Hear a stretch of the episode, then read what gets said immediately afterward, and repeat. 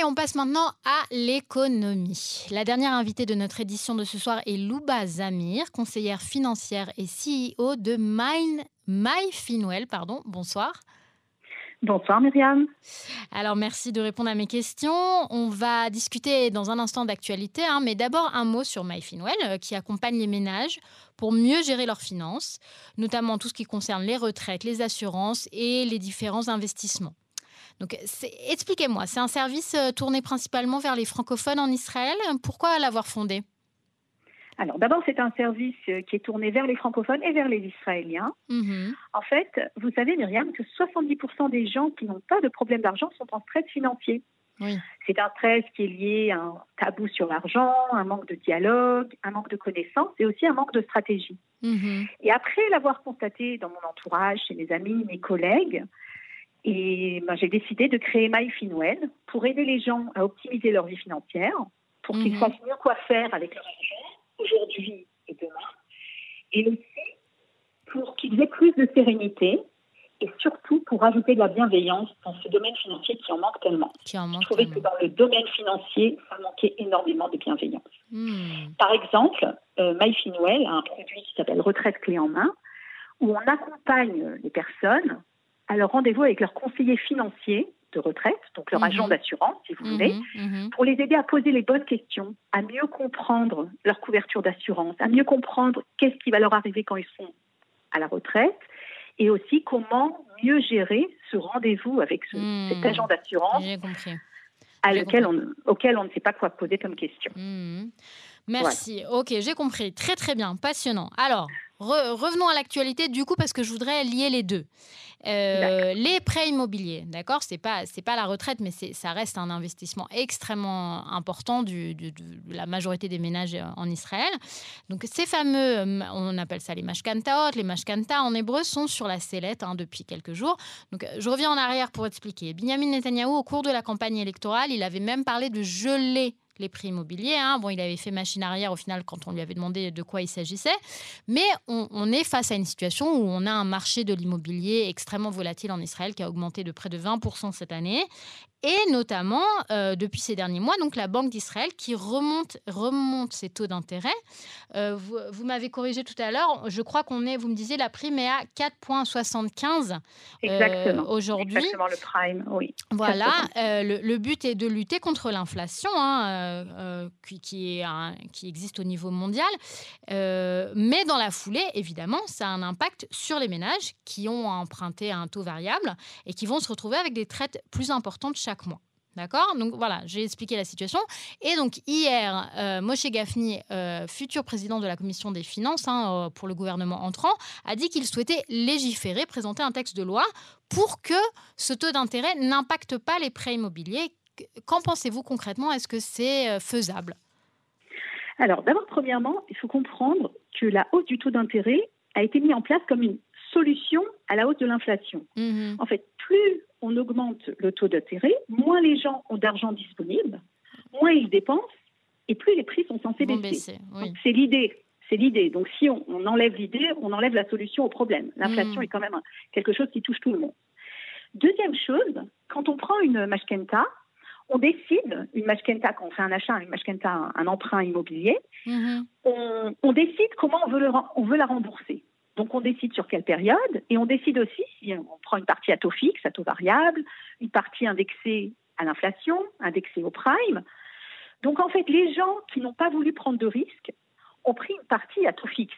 D'accord Et ils ont payé un taux cher. Voilà. Exactement. Mhm. Ceux qui ont misé sur le prime, qui ont voulu prendre des risques, ont payé moins cher jusqu'à maintenant. Depuis six mois, leur traite augmente. Mais si aujourd'hui on décide d'annuler l'augmentation du remboursement lié à la hausse du prime, on pénalise tous ceux qui ont pris un emprunt à taux fixe depuis le début. Alors on fait quoi? Voilà, on, favorise euh, la cigale, quoi. C'est ça? On essaie. Exactement. De... Ben, on, favorise. C'est pas tellement on favorise celui qui a pris qui a pris du risque. Mhm. Et du coup, en fait, on, on, défavorise ceux qui ont payé plus cher depuis 10 ans. Qui ont été prudents.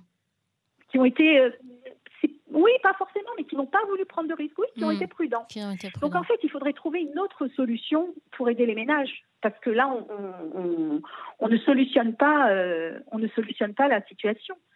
Et puis aussi, il faut savoir que si ça devient comme ça à partir de maintenant, bah, que vont faire les banques? Les banques vont augmenter le taux. Si le taux sera à taux fixe, ils vont l'augmenter. Donc, il faut vraiment trouver une autre solution. Une autre solution. Euh, alors, justement, euh, l'immobilier en Israël, hein, c'est vraiment euh, très important. c'est la, course à l'appartement hein, pour, pour, beaucoup de gens. C'est social, c'est culturel.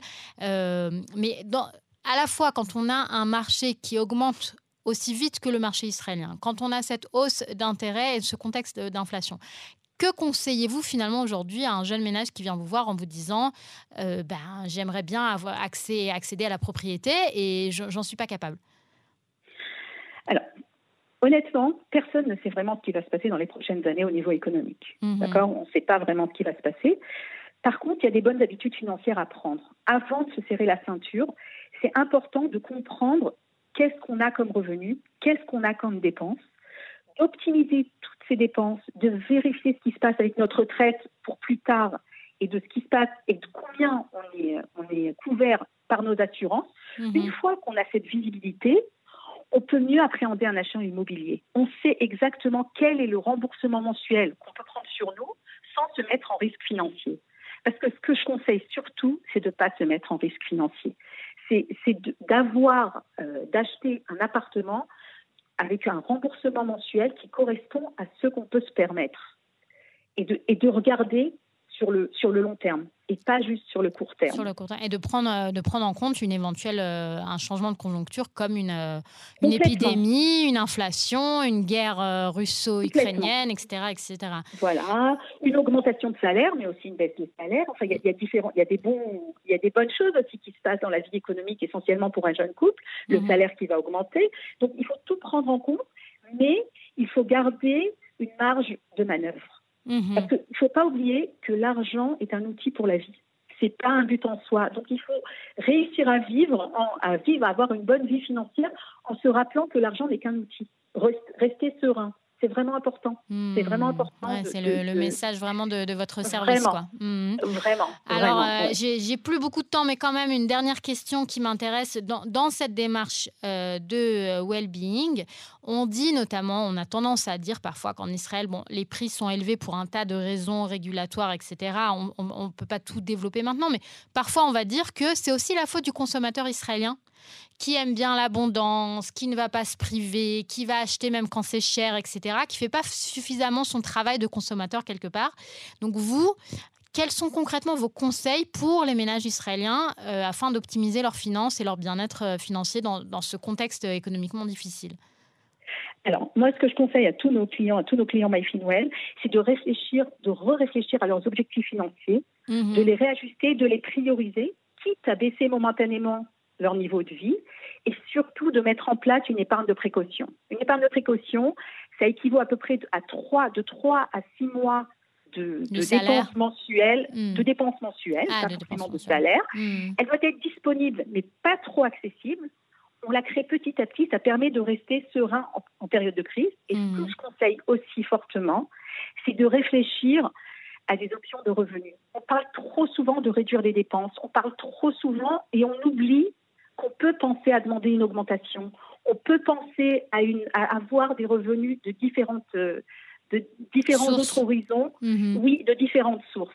Et l'essentiel vraiment, c'est de rester serein et de garder une visibilité sur ses finances, de dialoguer, de les, de les vivre, de rester actif dans sa vie financière, de se faire aider si on en a besoin et d'utiliser un maximum les ressources qu'on a avec nos partenaires mhm. financiers. C'est-à-dire vraiment de se rappeler que l'argent est fait pour vivre. Et, et, et moi, je suis pour qu'on dépense pour se faire plaisir. Vraiment, il faut limiter les dépenses qui ne nous procurent pas de plaisir, vérifier qu'on n'a pas de doublons dans les assurances, vérifier qu'on n'est pas trop assuré. Très souvent, des gens sont trop assurés, beaucoup trop assurés. Ça arrive aussi qu'ils ne le sont pas assez. Mais surtout, commencer par enlever les dépenses qui ne nous feront pas plaisir. Hmm. Ah, un peu comme euh, le Marie Kondo, mais, euh, mais dans la finance. Mais complètement, mais hmm. complètement, mais complètement. Ah, c'est tout à fait ça. C'est tout à fait ça. Alors, on va être obligé de conclure, mais je vous remercie vraiment d'avoir répondu à nos questions sur Cannes en français et je vous dis à bientôt. Euh, Louba Zamir, je rappelle donc que vous êtes conseillère financière et CEO fondatrice de MyFinwell. Merci beaucoup. Merci Myriam. Bonsoir.